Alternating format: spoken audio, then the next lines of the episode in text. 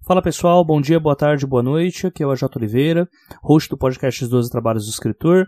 E hoje eu gostaria de aparecer aqui para falar sobre o episódio que eu gravei lá na Odisseia de Literatura Fantástica do Rio Grande do Sul. Foi gravado com a Karen Soarelli, que é autora de A Joia da Alma, pela Jumbo Editora. E nós falaríamos sobre financiamento coletivo, sobre RPG, sobre literatura com RPG. E ficou um episódio bem legal. Só que para quem não sabe, o AJ do passado que está falando agora com você está falando no dia 6 de setembro de 2019, que é o dia em que um dos bandidos que gerem o Rio de Janeiro tentou censurar a Bienal do Livro. E para mim foi uma data bastante peculiar, na verdade para todo mundo, todos foram pegos de surpresa e para quem, sei lá, estava morando em Marte ou dentro de uma caverna nesses dias, em 2010 a Marvel lançou uma HQ do Avengers em que um casal de namorados, dois caras do mesmo sexo, uh, se beijam na revista.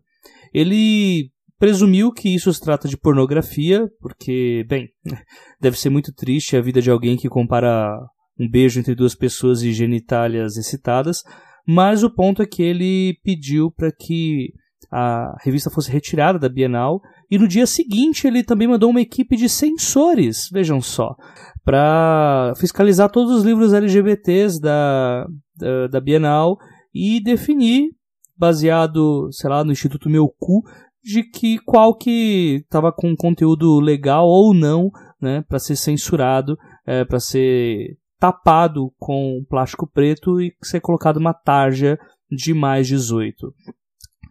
É, foi um acontecimento bastante assim, na parte simbólica já é triste, mas para mim foi algo que me deixou com muita raiva, porque boa parte dos autores que já apareceram aqui no 12 Trabalhos e muitos dos meus amigos, e que acabam né, sendo uma coincidência também de pessoas que eu entrevistei no 12 Trabalhos se tornaram meus amigos, estavam por lá. Né? Caso do Vitor Martins, do Lucas Rocha, que vai aparecer aqui qualquer hora também. Uh, Eric Novello, Samir, uh, uma galera, o Enéas Tavares está por lá também. E assim, foi muito chocante ver a preocupação das pessoas uh, em saber se os seus livros seriam censurados, se poderia acontecer alguma coisa com elas, se haveria alguma represália com uma força maior por parte do governo do Rio de Janeiro uh, da gestão do Rio de Janeiro, né? Porque dessa vez não foi o, o bandido de fuzil riscado, dessa vez foi o bandido de Bíblia quem, quem fez. E foi algo que me trouxe uma sensação de incapacidade, uma sensação de. Uh, uma sensação muito ruim de que as pessoas que eu amo estavam correndo perigo e não, há, não havia como fazer nada. Definitivamente eu não consegui editar um segundo de áudio é, acompanhando isso, porque eu precisava saber se estava tudo bem. E eu acho que é um momento, uh, ah, para todos que escutam também o podcast, que eu imagino que escrevam, da gente pensar em como que isso pode afetar a gente, né? Como que uh, uma futura carreira de escritor pode acabar tendo esse tipo de percalço, uh, pois não é um problema deles que estão na Bienal, é um problema de todos nós. E eu já me posicionei uma vez aqui no 12 Trabalhos, no ano passado, na época das eleições, por motivos que hoje me mostram o quão óbvios são, mais ainda, eu tenho absoluta certeza que eu estou mais do que certo, né, e não é prepotência alguma eu falar isso, porque o desgoverno que atualmente gere esse país, é, ele é contra a literatura, contra a arte, e escrever ou trabalhar no mercado literário e ser a favor desta merda que tá aí, mostra que a pessoa ou tem um parafuso a menos ou ela realmente não entendeu o que está acontecendo. É, por conta disso, eu já tinha falado que vou continuar me posicionando em situações desse tipo. É, uma censura na Bienal do livro não é o tipo de assunto em que você possa ficar sem se posicionar. Se você faz isso, você está errado.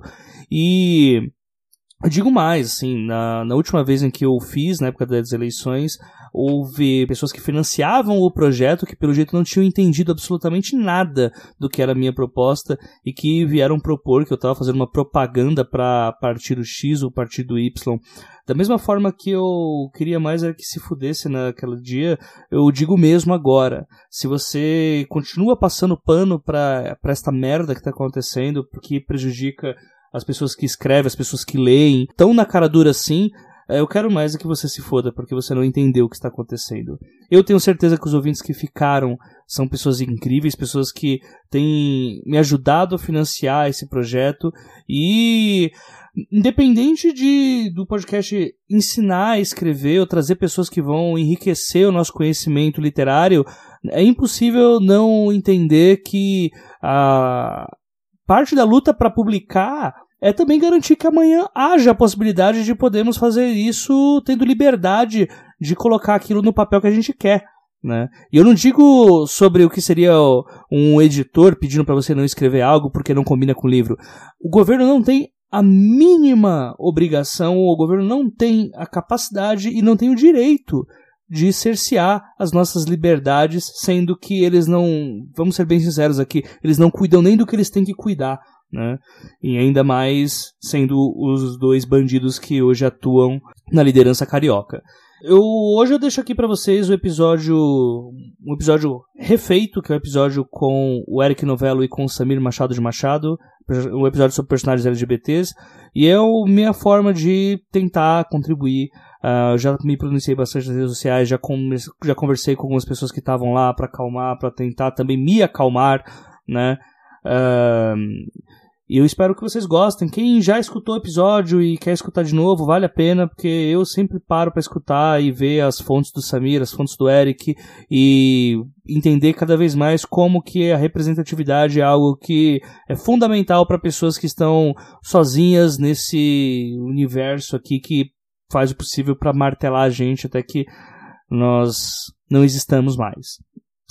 E quem não escutou ainda, putz, melhor, melhor para você, porque tem muita gente que uh, maratona o podcast pulando. Esse é um episódio que vale muito, muito a pena.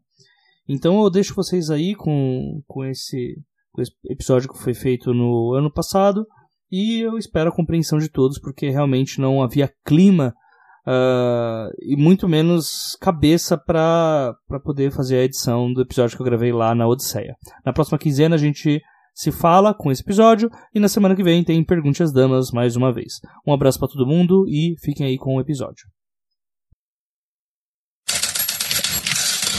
Meu nome é Eric Novello, eu sou tradutor, sou autor. Acho que meus livros mais conhecidinhos aí são O Neon Azul, de 2010, O Exorcismo, os Amores e uma Dose de Blues, que já tem uma representação LGBT mais legal, e o mais recente deles, o Ninguém Nasce Herói, que aí tem, eu acho que tem praticamente todas as letrinhas de trás para frente, de frente para trás, e eu acho uma boa porta de entrada aí para quem ainda não conhece meu trabalho. Aproveitando o tema de hoje aí, eu vou falar assim bastante de representatividade, de como eu trabalhei nos meus livros, o que que a gente não gosta de fazer, o que que não deve ser feito em outras histórias e tal. Espero que vocês curtam. Uh, meu nome é Samir Machado de Machado. Eu sou escritor, uh, roteirista e designer gráfico. Meus livros mais conhecidos são Homens Elegantes, que foi lançado ano passado, e O Quatro Soldados, de 2013, duas aventuras históricas, sendo que o Quatro Soldados uh, está sendo relançado esse ano pela Roku. E também tem o Tupinilândia, que não havia como o Samir falar nesse episódio, que foi gravado no ano passado. E o Tupinilândia foi lançado agora na Flip Hop, de 2018. Então, caso você esteja interessado, um livro com nostalgia, dinossauros, coisas legais e são 450 páginas de um autor bastante competente no que se refere à ficção histórica.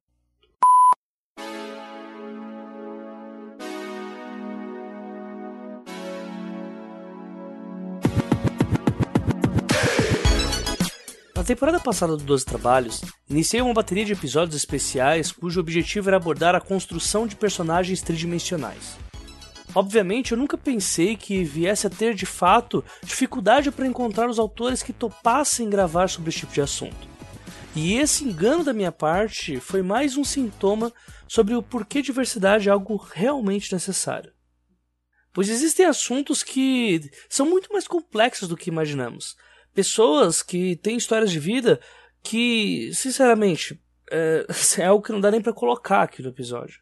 E, principalmente, existem assuntos que, dependendo da forma como a sociedade lida com as pessoas, fazem com que vozes se calem e que seja muito mais difícil conseguirmos contato para termos uma experiência diversa, uma experiência completa no episódio. Falar sobre personagens LGBT+, pode parecer algo simples, Um debate reduzido a palavras-chave como empatia, tolerância e local de fala. Mas a verdade é que, apesar da força que essas palavras têm por si só, de uma forma nua e crua, e de atualmente estarem na ponta da língua em qualquer papo sobre diversidade, resumir qualquer debate apenas a elas tornaria completamente desnecessário que eu fizesse mais do que um único episódio para generalizar qualquer tipo de segregação, como se uma simples dica do He-Man no final resolvesse todo o problema. Ao invés disso, eu decidi pautar esse episódio falando sobre LGBT, não só de uma forma técnica, mas também histórica deixando claro o quão graves são os problemas na demonização da imagem dessas minorias, ainda mais quando falamos sobre a perspectiva do país que mais mata aqueles que fogem do padrão estipulado pela sociedade. E isso colocando como comparativo com todos os países do mundo.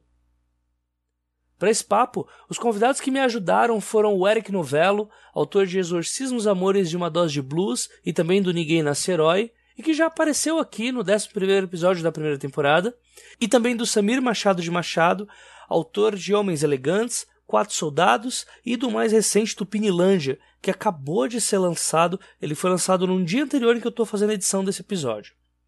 Pela forma como os autores vão falar sobre os seus livros, você vai perceber que o episódio foi gravado no meio do ano passado, pouco antes do lançamento de Ninguém Nasce Herói. E a demora nessa publicação se deu pela dificuldade em encontrar outras vozes correspondentes às letras da sigla e que estivessem dispostas a expor as suas experiências. É sério, foi um dos episódios mais difíceis de gravar e editar de todos esses três anos de podcast. Então, caso você sinta que não foi representado devidamente nesse episódio, de antemão eu já peço desculpas e, se possível, eu peço para que você nos indique nomes para uma segunda parte desse bate-papo o Doce Trabalho está com um canal aberto para ouvir as suas opiniões e louco para tornar essa experiência o mais inclusiva possível. Lembrando que essa é uma continuação do episódio 3 da temporada passada, que foi sobre personagens femininos, e que também foi gravado com a Camila Fernandes, com a Gabriela Colissigno e com a Ana Lúcia Mered. E que, como já dito, o episódio que eu gravei com o Eric foi lá na primeira temporada e foi o episódio de número 11. Todos os links desses episódios estarão disponíveis no post do Leitor Cabuloso, assim como os links de todos os livros que foram citados pelos autores durante esse bate-papo. Fiquem com o episódio logo após o recado patrocinado dos nossos amigos da AVEC Editora.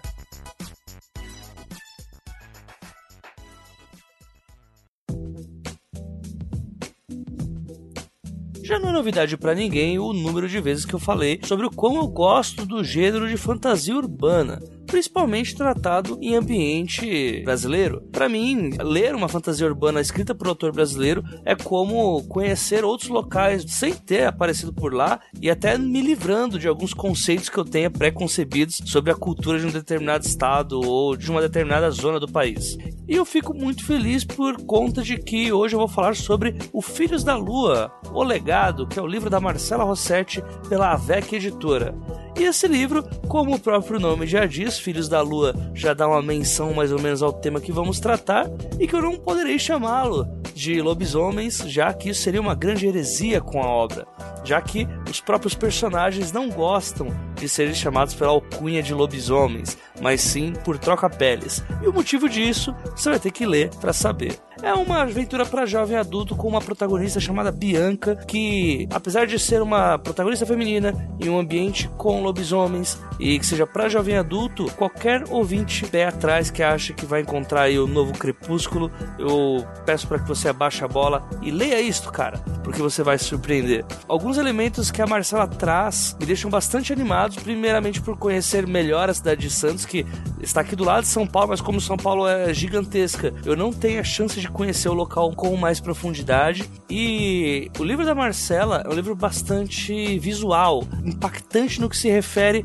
às cenas de ação, às cenas de transformação de lobo e elementos que, que beiram o horror clássico no que se refere à licantropia. Então, apesar de ser um IA com uma protagonista feminina e ter um ambiente de escola, numa cidade, um ambiente de conhecimento, o livro ele não deve em nada para quem quiser uma, uma dose ali de carnificina lupina, se é que eu posso colocar dessa forma. Enfim, eu não posso falar muito mais do que isso, porque senão vai ser um grande spoiler. A verdade é que é um livro que eu fiquei bastante contente por anunciar aqui. Para mim é uma proposta bem diferente do que a gente vê em comum, até porque nessa onda de vampiros que nós tivemos, eu vejo que os lobisomens acabam ficando um pouco para trás com relação a isso. Então essa parceria aí com a VEC Editora veio muito bem a calhar para a gente falar um pouco sobre esse livro da Marcela e, obviamente, tal como em todos os episódios que nós estamos anunciando com os amigos da AVEC, os links para compra do livro, tanto o link pela AVEC quanto pela Amazon, estarão disponíveis aqui no link do episódio. Lembrando também que quando você compra por esses links, você está ajudando não só o 12 Trabalhos, mas também a AVEC Editora, nos mostrando que a parceria está dando certo e que você também está ajudando esses autores novos de uma editora independente com um trabalho sério a proliferarem juntos e a continuar criando histórias incríveis, tendo fé na nova safra de autores que vem surgindo aqui no país.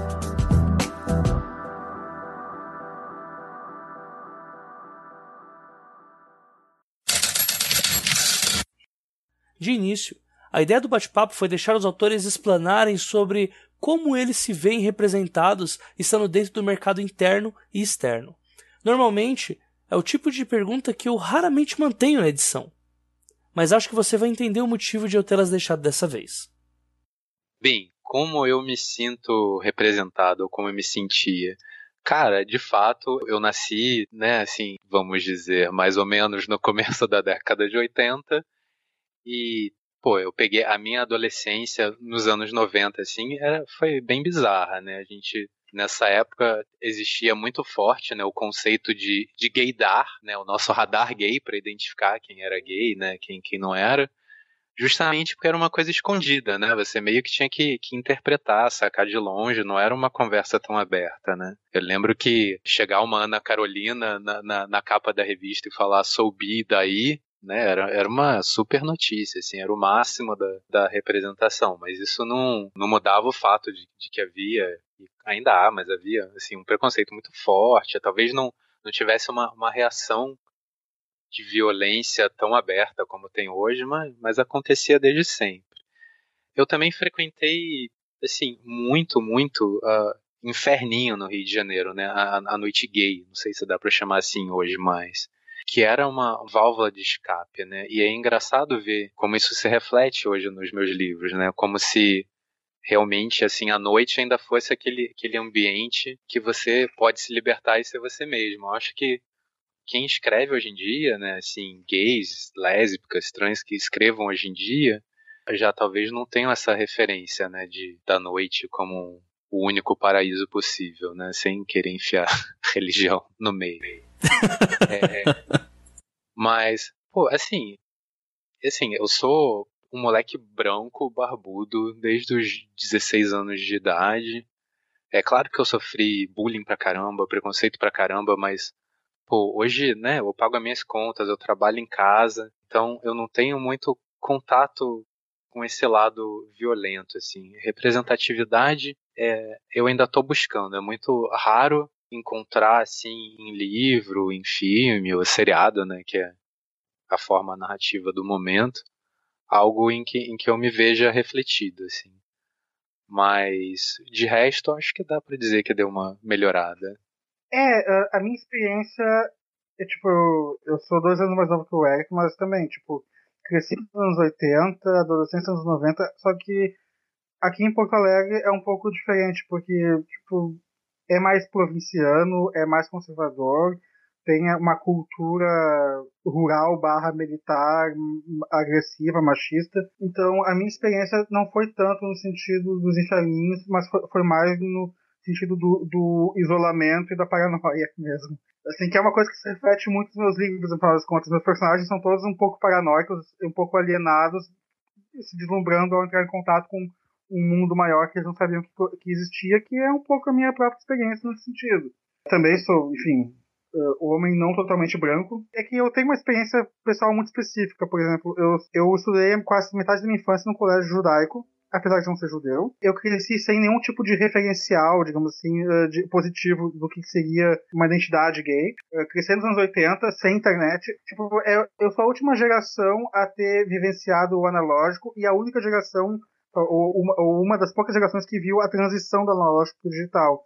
Então, o mundo pré-internet era um mundo em que tu não tinha contato com o resto das pessoas. Tu, tipo, se tu não tivesse um amigo gay, e eu não tinha, tu vivia num isolamento, porque isso é uma coisa mágica da internet, é, foi a possibilidade de tu entrar em contato com outras experiências, sabe? É, de vida, ou com experiências semelhantes, sabe? Esse processo de alteridade, digamos assim, que não existia antes. Gay, pra mim, nos anos 80, era o Cazuza morrendo de AIDS na capa da Veja, era o vilão gay do filme de ação, era, sei lá, o, o namorado gay do, rei da Inglaterra que era jogado pela janela no Coração Valente e a plateia ria e gargalhava e jogou a bichinha pela janela, sabe? Uh, e eu adorava aquele filme mesmo assim. Ainda gosto, na verdade, é um bom filme. Mas uh, um pouco muito do, uh, em termos de representatividade, muito do que eu escrevo, no caso, principalmente no caso do, homem, do Homens Elegantes, é que eu escrevi um livro porque eu pudesse me enxergar. Eu queria uma história de aventura e de aventura histórica, que é um um gênero ainda mais específico, em que eu pudesse me identificar com, em que o personagem tivesse questões mais próximas a minha, que não fosse necessariamente, sei lá, o, o herói machão que fica com a mocinha, e sim um herói gay que fica com o mocinho no final e Gente, é uma, é uma série de escapismo e também uma coisa muito forte, assim, que quando eu comecei a entrar em contato com os clássicos eh, modernos de literatura gay, são muito influenciados culturalmente pelo julgamento do Oscar Wilde no final do século XIX. O Wilde tem um, foi uma faca de dois gumes nesse sentido de uma identidade gay, porque ao mesmo tempo que ele estabeleceu uma imagem aceitável do, do gay cosmopolita, uh, inteligente e tudo mais, a história pessoal dele e, e meio que o final trágico que ele teve impôs uma narrativa que, ao longo do século XX, representações de personagens gays só eram aceitas enquanto fossem condicionadas a um final trágico. Tu vai ver isso refletido em quase toda a literatura gay do século XX. Tu vai ver isso até há pouco tempo atrás. Tu pensa nos filmes eh, com protagonistas gays mais comercialmente bem-sucedidos. Brokeback Mountain, Milk.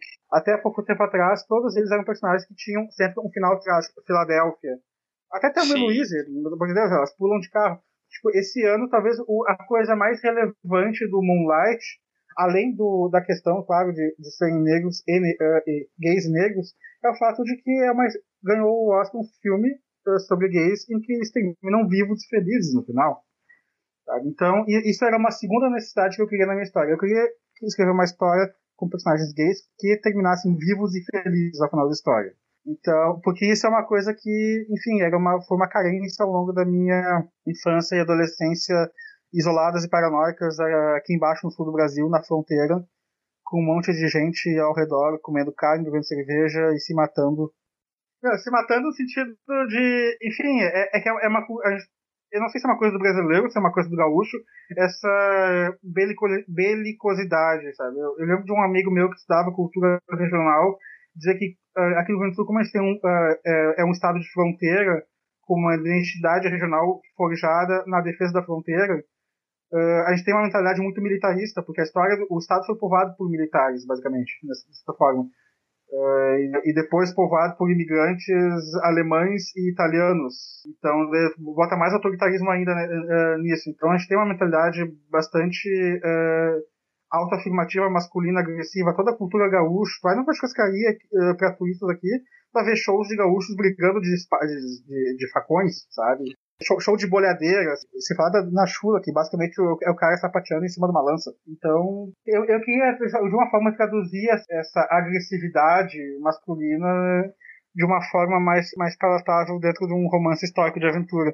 Porque tem essa coisa também, né? Tem, uh, não é só a identidade gay, mas a identidade do homem gay tem também a questão da masculinidade, porque tem a questão de, de ver o feminino como inferior. Não bastasse o preconceito contra o gay, ainda tem preconceito dentro da comunidade gay, do gay heteronormativo contra o efeminado, sabe? Então tem, tem era uma série de questões uh, envolvendo masculinidade em termos de identidade que eu achava que era um tema que deveria ser melhor trabalhado. Aí eu cheguei à história de que a forma que eu ia fazer isso era através de um romance de aventura de capa espada. É, tirando o teu livro, você se vê representado em, em algum outro lugar, em algum filme do momento, algum livro do momento? Assim, o livro que me, praticamente me fez sair do armário foi o Incríveis Aventuras do Cavaleiro Clay, do Michael Chabon. em que é um livro com dois protagonistas, dois primos, que ele é sobre a história da indústria de quadrinhos. Mas um dos protagonistas, lá depois de tantas páginas, o personagem se descobre gay. Uh, de um modo muito, muito sensível e, e bonito e uh, intrínseco à trama. O mais interessante é que o livro é escrito por um escritor hétero, que é o, o Marco Chabon, no caso, é casado com a, a Edith Waldman, se não me engano. E eu me lembro, inclusive, que eu fiz um amigo, um amigo meu ler esse livro antes de sair do armário para ele, porque eu achava que ele não teria ter a percepção e empatia necessária se não fosse através dessa, desse livro. Então, esse é um livro, Incríveis Aventuras de Clay, sim, que eu achei muito bom nesse sentido. Uh, um livro que me marcou muito também foi o A Linha da Beleza, do Alan Hollinghurst, no sentido de que é um escritor inglês contemporâneo que escreve basicamente histórias sobre homens gays no início dos anos 80, antes da AIDS. Sabe, que é, é tipo, uma, é, tipo aquele breve momento entre a liberação sexual dos anos 70 e o início da epidemia de AIDS nos 80, em que as pessoas viveram totalmente livres assim, do sentimento de culpa católica. E ultimamente eu tenho, eu tenho descoberto a literatura Young Adult, que eu acho que é a coisa mais empolgante literariamente que tem acontecido uh, nos últimos 10 anos em termos de literatura, é esse, esse novo modo de dialogar com os leitores mais novos que eu li, que eu gostei muito, que é o Simon contrazendo Homo Sapiens e o Dois Garotos Beijando, que é uma história que envolve vários personagens LGBT narrada no, eu, isso eu achei sensacional. Ela é narrado, o narrador tem uma voz plural, ele, ele, é um coro de vozes de fantasmas de homens que morreram de AIDS narrando a história de jovens que estão vivos hoje, sabe? Esse tipo de coisa eu acho muito, muito forte para para mim que nasci em 81 e que cresceu junto com a epidemia de AIDS, sabe? A pior década possível, eu acho que para uma criança gay ter nascido foi nos anos 80 nesse sentido. Também achei bem pesado, assim, vários momentos assim da leitura eu dava uma parada e falava, não, deixa eu respirar um pouco é forte. O Eric é de, é de 78, né? Eric eu sou de 81, mas, enfim, a nossa, a nossa, nós crescemos nos anos 80 e pegamos os anos 90. Os anos 80, eles foram uma década muito conservadora em vários aspectos. Pega o cinema do, comercial dos anos 80, uh, o cinema uh, da, da, era Reagan, vai ser a época dos Schwarzenegger, dos Stallone. Eu adoro os filmes de ação dos Schwarzenegger e dos Stallone, mas é aquela era do, do, hiper, do hipermasculino, digamos assim, do hipermacho da hipermasculinidade, que é basicamente uma linguagem de supremacia e autoafirmação cultural desde sempre, que se identifica com o masculino e relega a feminilidade, que equivale à fraqueza, aos inimigos externos. Isso é uma coisa que acontece historicamente e que naquela década específica era muito forte, assim, o, o herói americano machão, sabe, dos anos 80. Que foi uma época de muito conformismo também, por causa da epidemia de AIDS, acho que fez isso também. Nos anos 90 começou daí já uma pensar nisso. Que eu acho que esse momento de, de raiva que o, que o Eric fala, que nós estamos vivendo agora, é, um,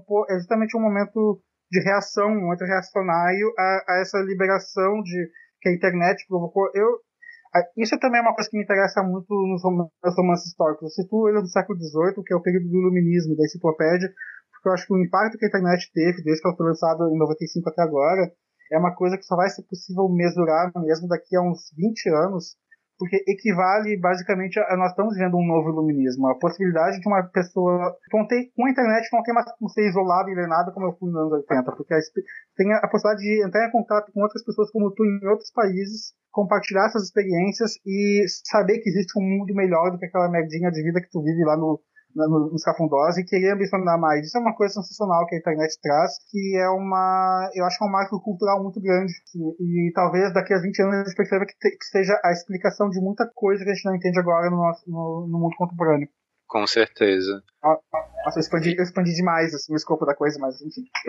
Engraçado isso, né? Eu acho que a gente pode marcar desde já, né? Que, que as experiências. Não existe uma experiência específica, né? Uma única experiência gay, ou não existe uma única lésbica, uma única experiência trans, né? A experiência de vida do Sami foi completamente diferente da minha, assim, ou se não completamente, bastante diferente. Então, dependendo da cidade que você mora, do estado que você mora, da geração que você pegou, da, da família que você tinha isso gera é, histórias muito distintas, né? Então, quem for escrever sobre isso é sempre, sempre bom ter isso em mente, né? Não, não padronizar uma coisa que não é padronizada, né? Que é plural. Ele falou de internet, pô, lembrei, assim, um dos meus melhores amigos quando eu era mais novo. Até hoje eu não sei quem ele era, assim, eu não. A gente ainda não tinha, né, redes sociais e superchats, não sei o quê, né? A gente tinha uns chats mais limitados, assim. O, eu sei o nickname dele. O nickname dele, curiosamente, era Rambo, por isso que eu lembrei. Eu não sei.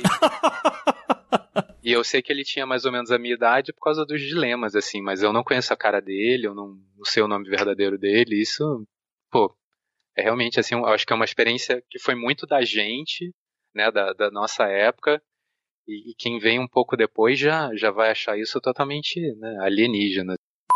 Soraya Coelho tem 29 anos, trabalha como freelancer fazendo copydesk e leitura crítica. A arte é um espelho social. E quando eu falo de representatividade, eu falo de enxergar meu reflexo nesse espelho não quem eu deveria ser, mas quem eu sou. E como mulher bi e demissexual, eu levei muito tempo para me perceber refletida nesse espelho.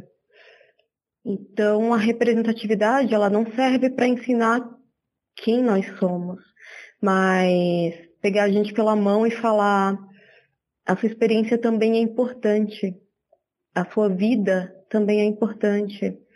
Então, se ver representado na arte, em todas as formas de arte, na literatura, no cinema, na música, é...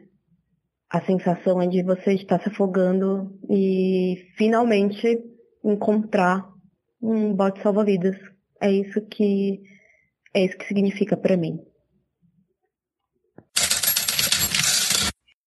Os problemas com relação à representatividade se dão graças a contextos culturais que se tornaram intrínsecos a quem cria. A ideia do estereótipo pautar a construção de um personagem atrai problemas notórios a quem deseja se identificar com determinadas histórias. Uh, literariamente, eu acho que tem, tem dois tipos de personagens que tu pode trabalhar no teu texto. Que nem o, o Forster coloca no livro dele sobre romance, tem personagem redondo e personagem plano. Assim, tu, tu, constrói o romance em torno de um, de um grupo de protagonistas, um protagonista, que é um personagem redondo, profundo, e tu povoa o, o universo dele com personagens planos com seus coadjuvantes que, tipo, pra ser, eles, eles vão ser marcados por cacoetes ou, ou gestos repetitivos ou personagens mais baseadas em estereótipos. O fato uh, que na literatura comercial, especificamente, é onde tu vai tu vai menos ver uh, personagens de, de gênero nesse sentido, LGBT, eles acabam sempre relegados ao posto de personagens coadjuvantes e acabam sempre caindo nos estereótipos.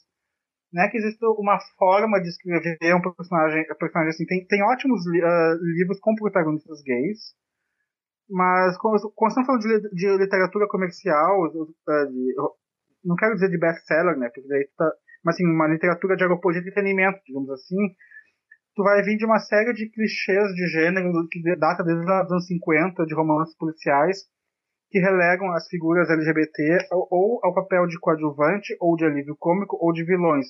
Tu vai ter, por exemplo, no Falcão Maltês, o vilão afeminado, se não agora. Uh, enfim, uh, apesar de ele, ele não é vilão por ser gay, mas enfim, ele é um personagem caricaturado como efeminado enfim, a, a, representação que tem de personagem gay é, é aquela, é um coadjuvante uh, vilanesco, um ajudante do vilão, ou a Pussy Galore no 007 contra a Goldfinger, que é, que, é, que é lésbica, mas que o James Bond conserta ela porque ela só era lésbica porque ela não tinha conhecido um homem bom como ele, sabe? Esse tipo de clichê. O problema da literatura comercial é que ela pressupõe que o personagem branco, homem, hétero, tem uma universalidade com o personagem que no fundo ele não tem. Sim, que, que às vezes é um, é um pouco um cacuete, talvez, do, do escritor hétero, de pressupor que essa experiência é mais universal do que o de um personagem negro ou de um personagem LGBT. E aí esses personagens acabam relegados a um segundo plano. Eu penso de novo na minha infância nos 80, onde, onde os desenhos animados que eu assistia eram sempre grupos de personagens multiculturais, onde o homem branco era o líder e sempre o amigo negro, o amigo índio ou a mulher da equipe eram os coadjuvantes ao redor do protagonista, sabe? Bem básico de né, desenhos animados. Mas, enfim, tu vai colocar isso no cinema até hoje. Assim, cinema mais comercial, cinema de ação, os personagens uh, de minorias, com identidades de minorias, raramente têm um papel de protagonismo. Eles são personagens de apoio, assim, pro protagonista heteronormativo. E muitas vezes morrem, né? A gente sabe, a gente vê o personagem negro, o personagem indígena, a gente sabe, esse aí não vai chegar vivo no final. É sempre o, o índio ou o negro sábio, que é um, é um clichê é, bem forte desses filmes.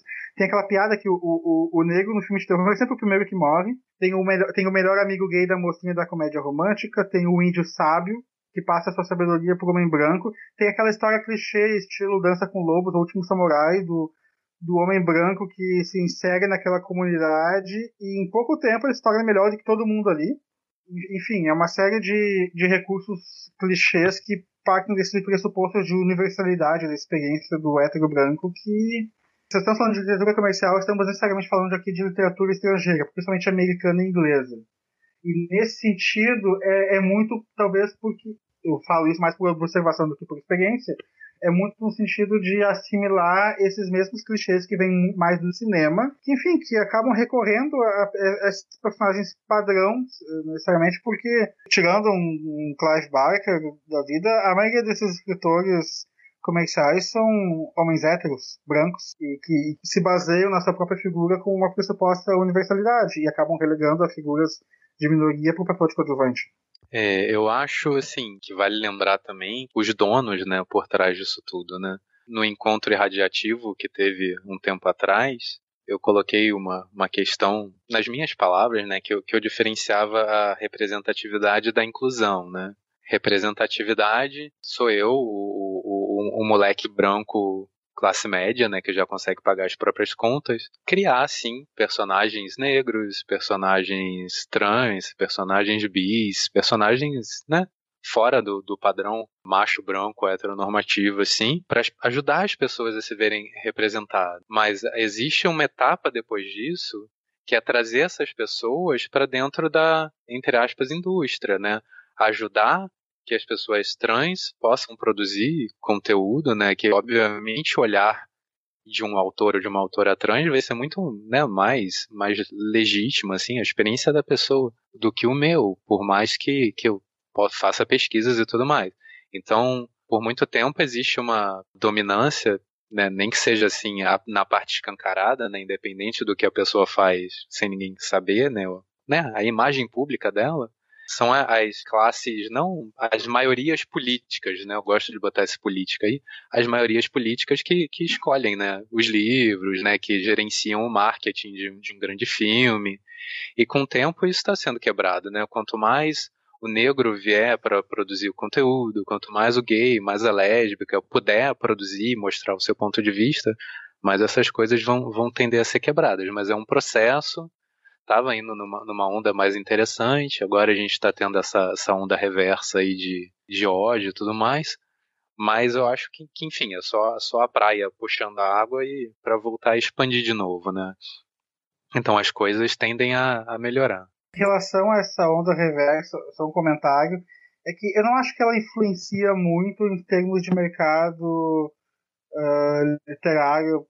Talvez seja um preconceito meu, mas esse pessoal mais de um amigo uma vez me disse uma coisa não assim, lê, cara, né? que o pessoal. É, eu não quero dizer assim que direita não lê, mas a impressão que eu tenho é que o pessoal mais alinhado com a esquerda lê mais ficção e o pessoal mais alinhado com a direita parece que lê mais não ficção. Então, para o autor de, fic de ficção, é, isso é tanto impacto.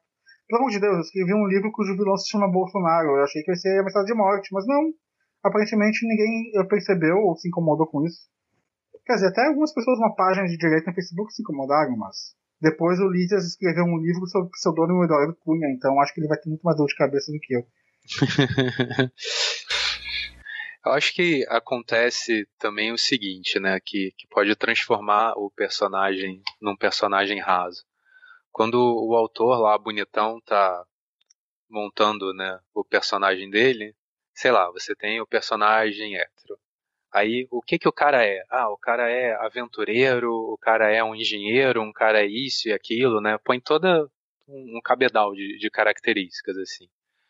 Quando você vai para um, um personagem diferente disso, ah, o que que ele é? Ele é gay, é lésbica, né?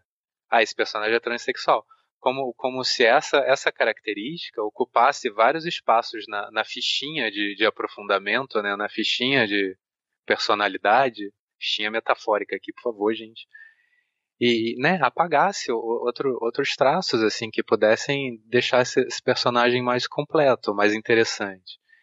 E às vezes isso acontece até, até com a gente, né, que está dentro da, das minorias, né, a lavagem cerebral que a gente sofreu, né, ao longo das décadas, né, com, com cinema, com, com literatura, literatura menos, mas a televisão, né, o audiovisual de modo geral, assim, né, vai impregnando a, a nossa cabeça e, e, é difícil a gente quebrar esses estereótipos, né, e é difícil era para mim enxergar a tridimensionalidade num, num personagem gay, sendo que, que, que eu sou uma pessoa tridimensional, né, então assim, se você está fora de uma minoria, você tem que fazer esse exercício conscientemente. Você tem que tomar cuidado para para não cair em certas armadilhas, assim. É, não tenha medo de errar, porque a gente também erra, não tem como não errar, porque o discurso, principalmente agora, nesse momento que a gente vive, está em um aprimoramento constante. Se você pegar algum podcast, algum trabalho meu de cinco anos atrás, talvez eu esteja falando uma grande besteira que hoje eu não falaria. Mas sem esse medo de errar, pô, cuidado também, né? Não vai sair escrevendo um monte de besteira, não vai ficar replicando aquele personagem que você via Quais eram as comédias antigamente na Globo, gente? Teve o Zorra, Total, Total recentemente. recentemente. Escolhendo o professor Raimundo, que era bem machista também, né? Tem, tem um pouco de consciência, olha pro seu lado direito, porque as pessoas estão aí. É só, é só você fazer esse exercício de virar a cabeça um pouco. Você vai enxergar pessoas completas e você pode se inspirar nelas ou entendê-las melhor e trazer isso para os livros. Cláudia Dugin, escritora e professora de inglês autônoma. Oi, eu sou a Cláudia Dugin, sou escritora, meu gênero é fluid, sou bi ou pan na orientação. Primeira coisa, em 2016, a Prefeitura de Nova York reconheceu 31 gêneros diferentes, a maioria não binários, trans, NB, gênero fluide, pangênero, agênero e assim por diante. Pessoas dentro dessas características se veem representadas pouquíssimas vezes nos livros por causa das restrições de feminino e masculino nas línguas em geral.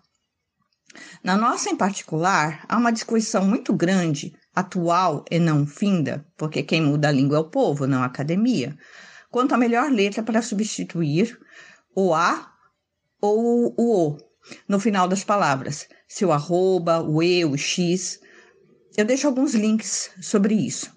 O mais importante, acho, é pontuar que, na maioria das vezes, quando existe uma representação de um não binário, é alienígena, não humane, anjo, deusa, ou é personagem fetichizado.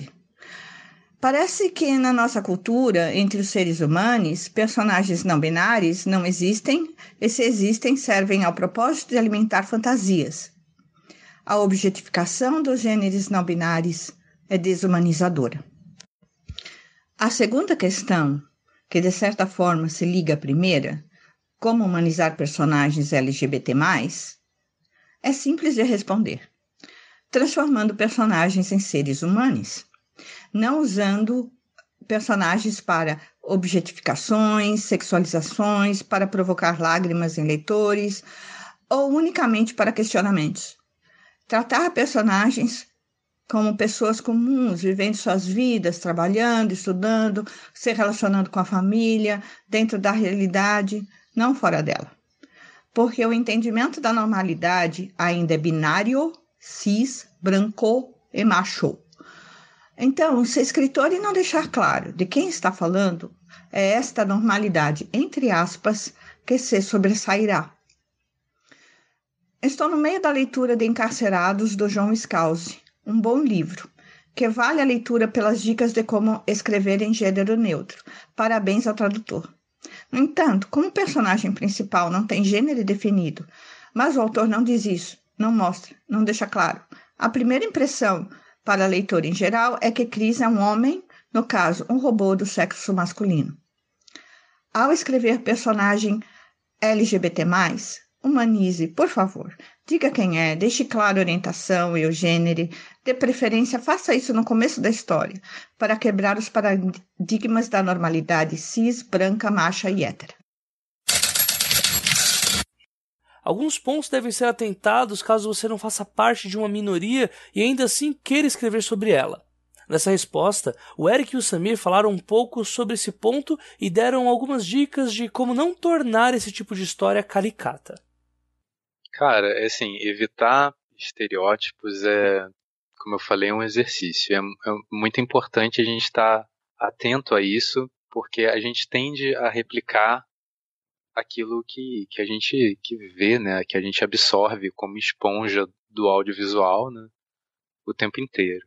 Uma coisa importante também de, de pensar é que, como geralmente né, na literatura a maioria dos personagens é heterossexual, os personagens LGBTs estão em menor número, parece que a gente está definindo um padrão, entendeu? Se você tiver um personagem só gay, parece que o gay é só aquilo. Se você tiver dois personagens gays, você já consegue fazer um, um contraponto de um com o outro, falar não, esse cara aqui, né, é mais racional e esse daqui é mais emotivo, né? E, ele não é racional porque ele é gay, ele não é emotivo porque ele é gay, né? Você colocou os dois, os dois são diferentes, então, então dá para ver isso. Um negócio legal de, de prestar atenção é do genérico masculino. Eu não sei se esse é o termo, posso estar falando errado. Mas, por exemplo, todos os personagens que não estão no núcleo de, de, de protagonistas tendem a ser homens, né? Então você vai pegar um táxi, o taxista é homem, o cara que ou você foi de carro, o cara que vai receber teu carro é homem, aí o garçom é homem, é, né, o sei lá, assessorista, é, vocês entenderam, assim, né, o carinha da loja é homem, mulher, por exemplo, geralmente é a secretária, nunca tem um secretário, né? Ou é enfermeira, né? Enfermeira é sempre mulher. Isso, se, se você já quebrar a partir daí, e olha só, a gente nem está falando do, do núcleo principal, você já consegue trazer mais diversidade para a tua história. E isso pode funcionar também para a sigla aqui do, do debate de hoje, que é, que é LGBT. E às vezes aí você vai ter um personagem que, que você não dava nada, que era realmente só uma passagem, mas você consegue jogar uma, uma tridimensionalidade nele maior, só de pensar esse detalhe. A ferramenta básica de qualquer escritor é a capacidade de empatia de alteridade, de se colocar no papel do outro. Então, isso é uma coisa que eu defendo. Os clichês eles têm uma utilidade se eles forem bem utilizados. Que tu, tu usa o clichê para criar expectativa e daí tu quebra essa expectativa. Se tu não quebrar a expectativa, daí sim, é um uso pobre. Mas tu pode usar um clichê para estabelecer uma, uma expectativa com o teu leitor ou espectador e depois quebrar ela para surpreender ele. Então, a princípio, tu partir de um, de um estereótipo e depois desenvolver e dar carne, volume e vida para esse estereótipo, acho que seria uma coisa viável. O problema é quando isso é usado por preguiça para preencher espaço na tua narrativa que, enfim, tu, tu tem preguiça de, de, de, desenvolver, talvez. Eu não sei, eu tô, eu tô tentando buscar uma forma mais abrangente e, e, assim possível, mas também tá ficando um pouco genérico. Uma, uma, uma, uma pergunta, uma pergunta para você. É, ainda existe espaço para um vilão gay, por exemplo, já que você comentou isso lá no começo? Olha, eu acho que existe. Uh, por exemplo, uh, em audiovisual, em Dalton Abbey, pelo menos as duas primeiras temporadas, o vilão é um mordomo gay. E isso é desenvolvido, a, a personalidade é desenvolvida, tipo, ele é uma pessoa, enfim, Inglaterra nos 20, muito reprimido, com raiva de si mesmo e ele vai transportando essa raiva para os outros. Tu entende, sabe, de onde vem a raiva que ele projeta nas pessoas, que tem a relação com a, com a sexualidade reprimida dele. Então, nesse sentido, eu acho que, ok, é, ter, ter esse vilão gay, porque gente ele não é mal por ser gay, ele é mal por ser uma pessoa reprimida pela sociedade, nesse sentido, sabe? O uh... fato dele ser gay não é usado para ridicularizar ele, né? Justamente uma coisa que é explorada dramaticamente para mostrar o sofrimento que ele passa e que ele tenta ali, aliviar esse sofrimento. Enfim, isso faz com que ele seja uma pessoa maldosa nesse, nesse sentido, mas não por ser gay, mas por, uh, por, por estar sendo vítima do sofrimento. Agora, eu, eu acho que eu não, eu não me incomodaria em ter um sei lá, um, um vilão gay, se é que existe uma, existe uma diferença entre o vilão ele é mal porque ele é gay, ou ele é gay e por acaso ele é o vilão, sabe? Tipo, tipo ele é o vilão que por acaso é gay, ele não é vilanesco por ser gay. Ele não é o personagem que tem desejo. Isso é uma coisa que me incomoda um pouco em alguns filmes de ação, tipo, o vilão gay que tem desejo pelo mocinho, sabe? Isso é, isso é complicado de trabalhar. Eu tô pensando em vários estereótipos de filmes recentes, vilões gays recentes. O 007, o Skyfall, o vilão era gay, mas isso era uma coisa circunstancial da história, não era um problema. Eu poderia dizer que o Rei Leão tem um, tem um ótimo vilão gay, o, o Scar, no caso, é o, é o tio gay do, do Lee. É que nem disse antes, o clichê por si só, ele não é ruim, é o modo como tu usa ele. Ou como tu deixa de usar ele também. É, me, vem, me vieram assim duas coisas na cabeça com você falando agora, que é isso do personagem ser gay ser usado para ridicularizar ele, né? Então, no final é como se você a, a, gaysice dele fosse um, um alívio cômico dentro de todo aquele âmbito de maldade, né? E tem um clássico também, se a gente for falar de lésbica, né? Do, duas lésbicas sendo utilizadas como, como tara sexual do hétero, né? Então, as duas só gostam de mulher, mas o hétero vai conseguir entrar lá no meio, né, e, e, transar com as duas, e as duas vão amar e vão gozar várias vezes, porque aquele hétero é, é mágico, né, tem um pau mágico lá que resolve a sexualidade de qualquer pessoa. Tinha um filme assim nos anos 90, acho que era Garotas Selvagens, não era? Sim, sim. Que era, o filme, o filme em si era bom como filme, mas ele tinha. Hoje em dia ele não passaria numa revisão nesse sentido, porque ele era extremamente clichê, assim. Era uma fantasia hétero de, sobre, lésbicas. Assim, a situação com, com personagens gays é, ainda está caminhando, mas, mas já caminhou bastante. Quando a gente pensa em, em personagem, representatividade de personagens lésbicas e representatividade de trans, né, assim, ainda é um, uma luta muito maior do que do que está sendo pro, pro personagem gay. E uma coisa acho que, que vale a pena falar também, eu lembro, por exemplo, na, na comédia brasileira, né, você tem o, o, gay efeminado, né? É um personagem clássico de, de, todos os programas de, de humor. É o gay do Projac, que às vezes, além de, de ser o gay efeminado engraçado, ele é também um vilão, né? O Projac faz aquele compacto, assim, de... O personagem que é engraçado por ser efeminado de novo. É aquela coisa, é, o, que é, o que é ridicularizado nele é justamente o aspecto feminino, sabe? O feminino é inferior, portanto, o gay efeminado é cômico. O gay mais é, heteronormativo, mais masculino, não, é um personagem sério, talvez um personagem dramático. Isso é uma coisa. Tem vários níveis de preconceito e privilégio que a gente pode colocar nesse sentido. Do gay em relação a lésbica, existe muito mais representatividade de personagens gays, homens, do que, do, do que lésbicas. Gays efeminados estão muito mais sujeitos a, a serem representados com base em estereótipos, alívio cômico ou vilões, enfim. Uma coisa que o Vitor Russo colocava no, no. Eu acho que no livro, eu, eu vi o documentário, mas imagino que o livro também. Uh, The Celluloid Closet, que é sobre a representatividade uh, de, de gays ao longo do cinema hollywoodiano do século XX, é que existiu um momento inicial de invisibilidade em que possivelmente não representava nenhum tipo de, de gay, nem, nem negativo nem positivo, nem, esse, esse não existia. E existia um primeiro momento, eu acho que ele cita isso falando do filme Parceiros da Noite, Cruising com o Patino, em que tinha um serial killer gay, em que ele fala que por ter vindo dessa situação de visibilidade, qualquer representação que fosse seria boa.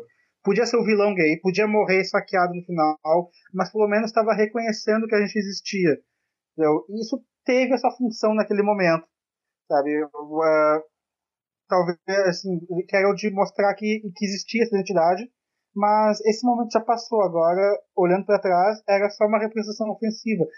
Era melhor do que nada? Talvez fosse, mas não é um, um, é um, é um ponto superado para o qual não faz sentido voltar. Que, que é, um, é um problema, por exemplo, do audiovisual da TV brasileira, por exemplo, que ela está assim agora, 20 anos depois, superando esses estereótipos de, eh, de gênero. Mas isso culturalmente no Brasil, tudo parece que aqui está 20 anos em, em, atraso em relação à cultura em outros países. Eu lembro de, de uma coisa de, um, de cerca de 10 anos atrás, eu sei que são 10 anos atrás, porque foi depois que, que eu mudei para São Paulo que isso aconteceu, que a gente começou a ficar chateado com essa representatividade do, do gay, né? Só existia o gay efeminado e tal, e ele era sempre engraçadinho. E a gente começou a bater nessa tecla. Eu lembro, foi engraçado porque é impressionante como, como a gente vai se ligando nas coisas enquanto a gente vai vivendo, né, assim. E aí todo mundo falou, não, é um absurdo, não sei o que, chega desse gay, chega desse gay, chega desse gay. E aí, de repente, o gay efeminado falou assim, ei, chega desse gay, não, eu também existo, não é, não é o gay efeminado que tem que sumir, né, é, é, é a ridicularização em cima do fato dele ser efeminado. E aí a gente ficou meio, opa, peraí, a gente estava ca caminhando né, para um, um lado heteronormativo, olha só que absurdo. Então é, é legal mostrar isso, deixar isso claro aqui. A gente não está falando que, que, um personagem é, gay, assim, que não seja lá o, o super macho, é, é, errado, não é isso. Mas você tem que conseguir fugir, né, do aqui não pode ser um, um defeito. Joga uma tridimensionalidade. Pensa assim, além dele ser gay, além desse personagem ser transexual, é, o que mais eu sei a respeito dele? Constrói ele a partir dessas outras coisas também, assim. Acho que pode, se você né, tá fora de, de uma minoria, pode te ajudar bastante. O Samuel Gomes é escritor e é dono do canal Guardei no Armário pelo YouTube, onde ele fala sobre suas experiências sendo negro e LGBT e também abrindo espaço para personalidades da mídia e também para pessoas do cotidiano com a oportunidade de falar sobre temas que vão desde a saída do armário até histórias de vida que as impactaram por algum motivo falam, ah, você já é preta ainda é gay, honra o que você tem no meio das calças, não sei o quê. E isso é muito ruim, né? Porque a imagem que, que tem do homem negro é esse que reprodutor, o, o cara que vai pegar isso e aquilo. E no meu canal tem um vídeo de um rapaz chamado Fabrício, que ele fala, né, que ele nunca namorou, ele sempre foi preterido, as pessoas sempre é, olhavam ele para sexo e ele é passivo. E quando as pessoas perguntavam para ele e tudo, e é, meio que exigiam que ele fosse ativo, porque falou assim, pô, você é legal, não sei o quê.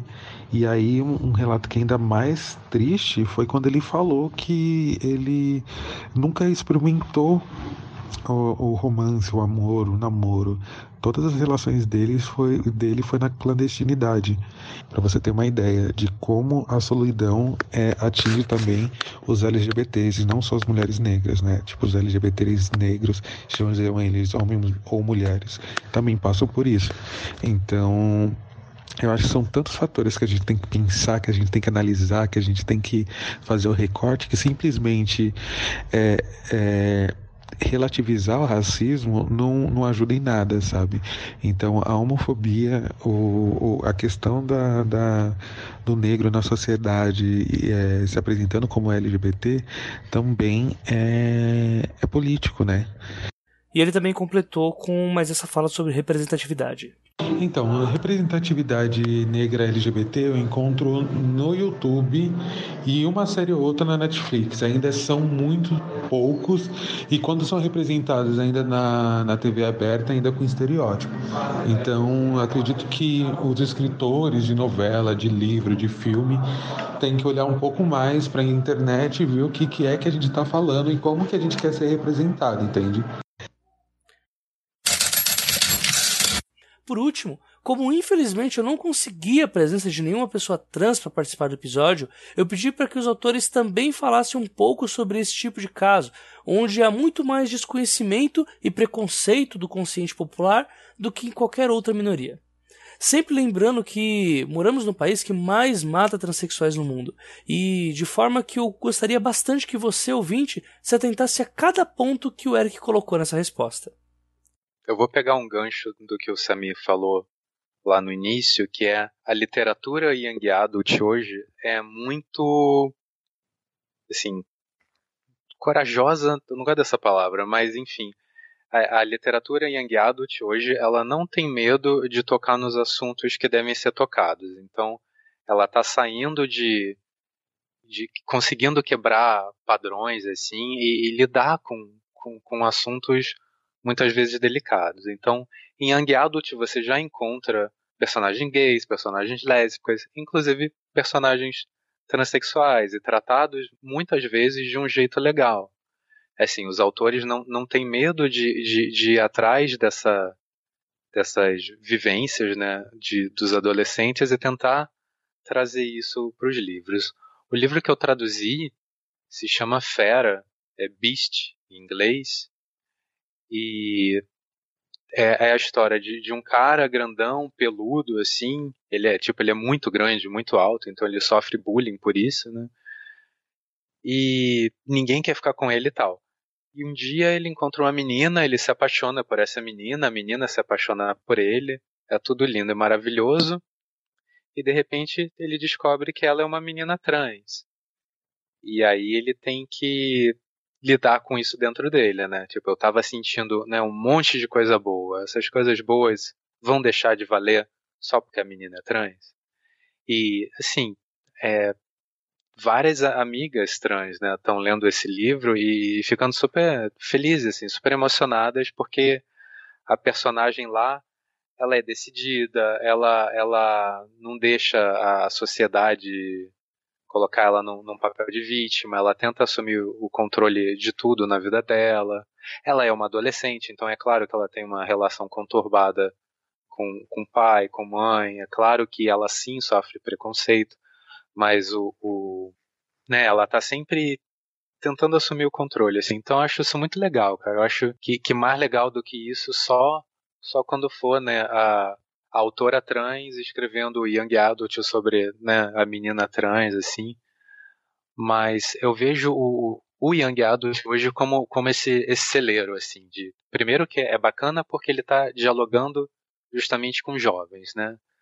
Ali uma, uma galera que está se formando como leitor, numa fase que é muito importante você se ver né, na, na literatura, em filmes e tudo mais.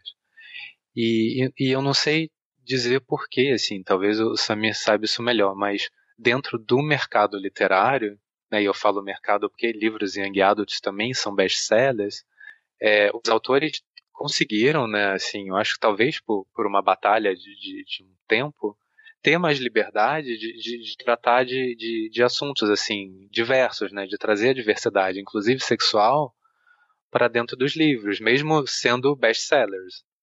É, eu, eu também não tenho uma, uma percepção de, de mercado, de, de saber como isso começou, como isso funciona, mas eu, o que eu vejo é uma questão muito de, de geração mesmo, tipo, uh, o, o, o pessoal mais jovem, o, o público young adult, que é o que? O público jovem adulto, final da adolescência e tudo mais, ele está preocupado com, uh, com questões sociais que não estão exatamente sendo discutidas na literatura, digamos, na literatura voltada ao público mais, mais velho, sabe? Vai, uh, talvez seja preconceituoso da minha parte que eu vou dizer, mas tu vai pegar uh, todos os pretensos grandes romances americanos sendo escritos nesse momento, são sempre dramas de sobre, sei lá, pais ou mães de famílias de classe média americanas envolvendo divórcio, e, enfim, parecem questões mais pertinentes para quem está na casa dos 40, 50 anos, mas não, não discute essas uh, questões uh, questões sociais, sexuais que afligem o público mais jovem. Isso vai isso acaba uh, indo ficando presente na literatura young adult. Mas eu não sei como se formou esse nicho, na verdade. Isso foi uma coisa que quando eu percebi já estava ali esse, esse mercado já estava construído e quanto mais eu, eu leio Young Adult, mais eu, mais eu penso nele, mais eu vejo que parece que a, as questões mais interessantes da atualidade estão sendo discutidas ali. Isso é uma coisa que me empolga bastante. Eu sei que os autores é, americanos, pelo menos, eles são muito unidos, né? Então, de Young Adult, eles são realmente um time. Então, às vezes, um, um, um livro que tem uma representatividade específica ou como aconteceu recentemente, né, livros tratando de, de, de, suicídio, que é uma questão muito delicada, né, depressão e suicídio, é, são adotados em escola. Alguns pais, né, essas associações de pais malucas que existem lá nos Estados Unidos, tentam peitar. E, ou vem algum jornalista e tenta falar, cara, né, adolescência não é isso. E aí os, os, autores unidos conseguem assim falar, não, vocês não, a gente não vai recuar por causa de vocês, cara Quando a gente está nos colégios, né? A, mãe reclama, fala que ah, a vida do meu filho não é isso, e o filho daquela mesma mãe, daquele mesmo pai, vem agradecer o autor de Young Adult e falar: Puxa, obrigado por ter escrito isso, me ajudou a entender aquilo e aquilo outro que eu estava passando. É, eu já, já, li vários relatos a esse respeito. É, tem uma autora que eu gosto muito, que é a A.S. King, que ela uma, uma das coisas que ela faz é quando ela vai para colégios e tudo mais, ela ouve histórias, né? Pede pro pessoal contar histórias para ela, assim. E, então ela sabe né, o que está se passando na, na, na cabeça do, dos adolescentes ali que são o público dela. Eu traduzi recentemente um livro que eu gostei muito, chamado A História do Futuro de Gloria O'Brien. A menina perdeu a mãe, a mãe se matou. E aí isso é um fantasma grande para ela. Mas além disso, ela tá com uma amiga lá que vive numa comunidade meio hippie, elas estão meio bêbadazinhas e elas tomam um suco de morcego. é uma batida de morcego, na verdade, porque é, que é, na, que é na cerveja, assim. E aí, a partir daí, a menina começa a ver o passado e o futuro das pessoas. E isso vai evoluindo até sair do controle. E a autora usa essa coisa de ver o passado e o futuro das pessoas para mostrar como era a situação da mulher antigamente, o quanto evoluiu até o presente e o quanto isso está em risco quando você pensa num futuro. Então, cara, é um livro assim muito legal, tem, tem uma piração meio louca assim, não, não chega a ser fantasia, né, de ver o passado, ver o futuro dos outros, que você beber um suco de morcego, mas está lidando com assuntos super importantes assim. Então, acho isso muito bacana de estar tá acontecendo. No caso do, do Beast, do livro com a menina trans, de vez em quando eu, eu tirava algumas dúvidas, assim, eu falava, né, amiga fulana, aqui, durante a minha tradução, você acha que isso, eu botei isso errado? Né? Porque às vezes você muda uma palavra de lugar e né, você, você causa um desconforto à pessoa que não era para causar, entendeu? Então, e que eu saiba, a própria editora depois passou o livro para leitoras trans para elas lerem totalmente assim e ver se elas, né, se estava tudo ok para elas também. O livro é, assim, bem legal, embora ainda seja, né, um protagonista, né, hétero e tal, né, o grande dilema do cara é ser grande, né? Ele, enfim, né, na adolescência tudo é problema, mas poxa, né? E aí a, a menina, ele ter que lidar com uma pessoa diferente dele, ajuda ele a se entender também. Mas ainda assim a personagem é, é, é muito bacana, assim, e eu fico feliz que as pessoas estejam se identificando. No, no meu livro, no Ninguém Nasce Herói, tem um personagem trans, é um menino trans. E poxa, eu ia o tempo inteiro, assim, conversar, né? Pedir, pedir conselhos para os meus amigos trans, assim. E teve, eu lembro, ficou muito marcado na, na, minha cabeça uma frase que eu botei, assim, era alguma coisa do tipo, é, pessoas como fulano que tem coragem de. E aí eu tomei uma burdoada, assim, a minha amiga trans, ela falou assim, Eric, você é gay porque você tem coragem? E aí, plim, né, aquela ficha assim caindo pesadamente na minha cabeça, né? Olha a merda que eu tava falando, né? Aí eu, putz, aí eu, né, dei uma ajeitada e falei assim, agora, agora tá, tá ok, assim, tá, agora não tá mais ofensivo, agora isso aí eu, você tá falando de uma pessoa, você não tá falando, né, que eu sou trans porque eu tive coragem, porque não é isso, né? Então acho legal, acho que são, são cuidados importantes de, de, de se tomar, a, a literatura young adult, como ela está se jogando assim de cara nesses temas mais sensíveis. É claro que, que a gente vai errar, sabe? É, foi o que eu falei antes, não tem como não errar, mas é um aprendizado importante assim para todo mundo ter e eu fico feliz que que esteja assim que exista, né? Vários autores é, sem medo de, de, de, entrar nesses assuntos que por muito tempo foram tabus. Assim. Sabe um exercício, quer dizer, não é exercício, gente, mas enfim, sabe uma coisa legal de se fazer? Se você quiser, se você quer escrever é, um tipo de personagem que foge da tua vivência, é, aproveita as redes sociais, sabe? Segue essa galera no Twitter, segue essa galera no Instagram. É uma coisa que foi muito enriquecedora para mim como não só como autor, assim como ser humano é, eu sigo algum, algumas pessoas trans, assim, no, no Instagram. E, assim, ah, Instagram é uma coisa fútil, não sei o que, não sei o que lá. É, sim, é verdade, mas se uma pessoa trans está lá no Instagram é porque ela tá, tá, tá se expondo, sabe, a um, né, a um feedback constante, assim, de, de alguma coisa que, que é importante para ela e que ela ainda sofre preconceito com aquilo. Então é um aprendizado muito grande, assim, você vê a empatia, a troca de empatia, né, de quem comenta com, com, essas pessoas, às vezes o, o, ódio que elas recebem e como outras pessoas vão lá e tentam a, ajudar a combater esse ódio. É, a gente tem que partir do, do viés, né, que, que humano, né, para construir um personagem. Assim, isso é importante. É a minha estratégia. É, é, o meu jeito de tentar fugir de burrada quando eu escrevo personagens que, que fogem daquilo que eu sou. Mas a gente tem que lembrar também que cada pessoa tem uma vivência muito específica, né? Lá no comecinho a gente, cara, né, a história do Samir é completamente diferente da minha e nós somos dois gays com praticamente a mesma idade.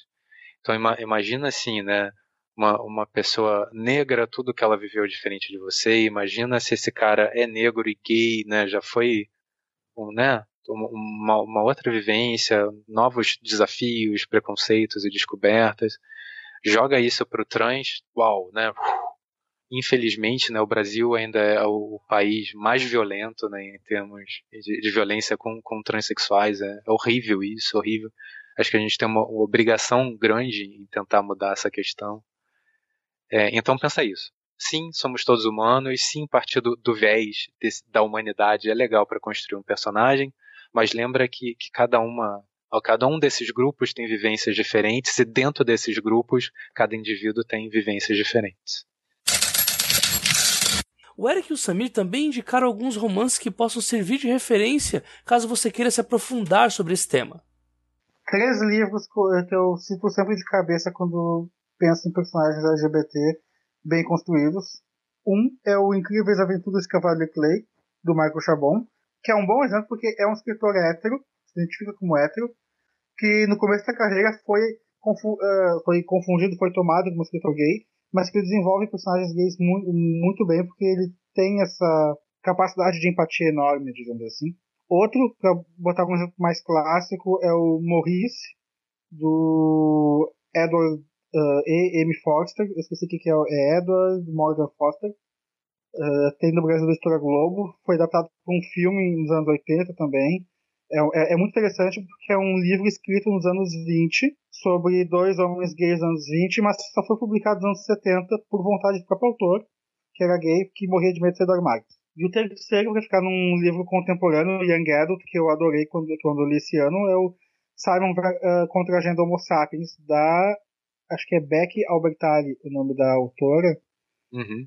Que, enfim, é, é, é, é muito bom e é muito para mim, que sou um homem gay de 35 anos, é, é muito bom assim ler um livro sobre a experiência de adolescentes gays de 15, 16 anos, escritos por uma psicóloga que trabalha com esses jovens, para justamente como é diferente essa experiência de vida dos jovens de hoje com aquela que eu tive nos anos 80 e como é um alívio ver que ela é muito mais muito mais saudável, mentalmente saudável do que foi na minha época também. Eu vou, assim, olhando aqui para a estante na, na minha frente, eu vou falar de alguns casos que são legais por não envolverem a história de saída de armário, né? Assim, da pessoa se descobrindo, se assumir. É, ou ela se descobrindo, mas não com essa coisa de ter que se apresentar para o mundo com uma sexualidade definida. É, me vem na cabeça a trilogia Anômalos da Bárbara Moraes, porque primeiro que os núcleos familiares são, são bem diferentes e segundo porque um dos personagens, o, o pai dela, apresenta um programa de TV vestido de, de mulher. Assim, isso é um personagem muito bacaninha, assim, ele aparece pouco, mas, mas é bem legal a construção que a Bárbara faz isso. E no terceiro livro tem, tem uma, uma personagem que você, a Bárbara, o máximo possível, ela não revela se é homem, se é mulher. Eu acho isso muito legal, o modo como, como a Bárbara trata o, o assunto. Tem o Fera, que a gente comentou, da Brie Spengler, eu acho, que tem a personagem trans. A gente tem também Ali Bardugo na trilogia Grisha. Tem um casal feminino. Isso é bem legal. E na, no, no Six of Crows e na Crooked Kingdom, que são os livros posteriores dela, e que eu acho assim mais interessante se você não conhece a autora, tem um casal gay. E um dos gays sofre preconceito por ser analfabeto, né? Ele não é analfabeto, mas ele tipo tem dificuldade de ler, assim. Então é legal que ela consegue trabalhar o preconceito que o personagem sofre sem associar isso à sexualidade dele. E para fechar também tem tem um autor chamado Andrew Smith. Eu gosto muito dele. Ele tem sempre não sempre, mas várias vezes assim, tem algum personagem ele passeia mais pelo bissexual do que pelo gay. Ele é um autor meio polêmico, eu entendo que ele seja polêmico, dá para dá entender os motivos, mas eu acho interessante também assim de se você nunca leu, pega um livro chamado Stick, chama, é, que em português eu acho que é A Minha Metade Silenciosa, e tem o mais famoso dele, assim, que é o Selva, Selva de Gafanhotos. Pode valer a pena também a leitura. Acho que é isso. É, mais um dos livros que eu lembrei é, aqui também, que eu li recentemente e gostei bastante, até para sair um pouco só da experiência do, do Homem Gay, o Amora, da Natália Borges Polesso. Uh, são vários contos uh, sobre lésbicas de diferentes gerações e diferentes experiências. É, é, é, é lindo o livro, o livro dela. E para ficar num autor que por algum motivo é pouco conhecido no Brasil, que é o Alan Hollinghurst, eu sugiro que leiam ou A Biblioteca da Piscina ou A Linha da Beleza, que são dois livros sobre a vida gay em Londres no início dos anos 80, antes da epidemia de AIDS. É, são são ah, muito profundos, muito fortes literariamente, muito, são dois que me marcaram muito. E de séries de TV, eu sempre sugiro, apesar Looking é uma série que eu, que eu gostei bastante. E se alguém tiver afim de uh, pegar algo mais histórico, tem Queer as Folk também. Lá, a versão inglesa, por favor. E se vocês gostaram do bate-papo com o Eric e com o Samir e gostariam de conhecer um pouco mais sobre o trabalho deles? Para fazer o meu jabá vender meu peixe, o meu livro lançado no passado é Homens Elegantes. É uma história de aventura capa-espada, ambientada no século XVIII, eh, em Londres, sobre um espião brasileiro que é enviado para lá para investigar o contrabando de livros eróticos para o Brasil, numa época que era proibido comercializar livros no Brasil. Eventualmente acontece que esse espião é, é gay, e ele chegando em Londres, saindo de uma sociedade tão reprimida e medieval como era o Brasil colônia, ele chega em Londres e descobre toda a subcultura gay do iluminismo, mas ele acaba sendo entregado por essa trama de espionagem liderada pelo arqui, aquele que vai se tornar o arqui-inimigo dele, que é o Conde de Bolsonaro.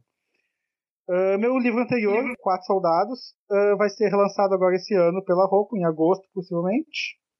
Também é uma aventura histórica, ambientada no Brasil Colônia, e, enfim, envolve. É, daí ele já, é, já é mais puxado para aventura fantástica, envolve uma série de quatro personagens em busca de suas identidades enquanto enfrentam monstros, labirintos e cavernas subterrâneas. Ah, é, meu perfil de Facebook lá, bota Samir Machado, vai ser a pessoa que tá com o cachecol no pescoço. Tem outros Samir Machados, mas acho que Samir Machado de Machado só tem eu. É, eu tenho Twitter, Instagram e Facebook, e isso já é rede social demais para uma pessoa só sustentar, não consigo mais do que três. Mas antes, ó, eu vou falar o livro do Samir, cara, é muito bom, assim, é muito engraçado. Foi um dos melhores livros que eu li em muito tempo. É claro que eu sou suspeito, porque, enfim, né, eu me identifico com, com os personagens que estão lá, mas é muito bom, cara. E cada vez que o vilão aparece, é aquele momento, assim, de catarse que a gente queria muito ver na, na vida real, né, o vilão se ferrando, se ferrando, se ferrando. Cara, é... Eu acho que o Eric se identificou bastante com o meu protagonista também se chama Érico, então. É, tem isso. Tem, tem um, é, tem, tem, um Érico ali maltratando o conto de Bolsonaro, deve ter uma. É, a ideia é que ser catártico mesmo. Bem, eu vou. Vamos lá, de trás para frente. Acabou de sair, espero eu, o livro Ninguém Nasce Herói, meu novo lançamento, meu primeiro Young Adult, que saiu pela editora seguinte.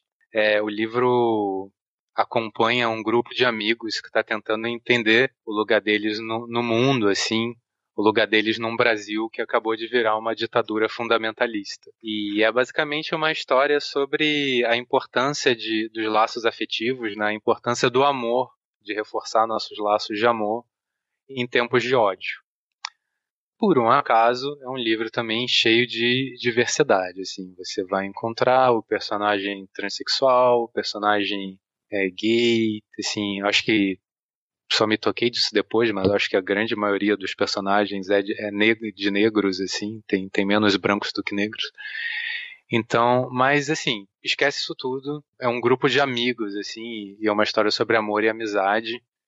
E pelo, é, eu acho que, que a força dela está nesse aspecto. E anteriormente, né, meu livro anterior, O Exorcismo, Amores e uma Dose de Blues, ele não é um livro que, que eu bato tecla na, de diversidade, é um, é um livro sobre é uma versão de São Paulo onde existem magos e seres sobrenaturais e que, que lidam com problemas às vezes muito parecidos com o nosso. Mas um dos personagens, por um acaso, é bissexual e você só descobre isso em um determinado momento do livro. Então também possa ser interessante para indicação temática do, do momento. Em redes sociais, eu sou um rato, eu estou em todas elas, inclusive as que ainda não existem. Você me encontra no Twitter, no Facebook, no Instagram, aquelas que ninguém usa, eu tô lá também, mas eu também não uso, eu só tô lá. Tem também meu site, ericnovelo.com.br, se você quiser saber mais sobre mim ou, enfim, entrar em contato comigo de alguma forma. E recentemente eu coloquei no ar um Padrim.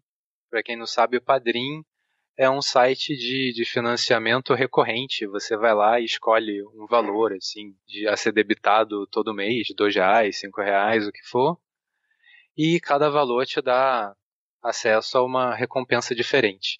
Eu transferi o blog do meu site para o Padrim, então o meu canal assim de comunicação de novidades, de comentar leituras, filmes, está sendo por lá. Uma experiência super nova, ainda não sei se vai dar certo assim, mas eu estou gostando bastante por enquanto.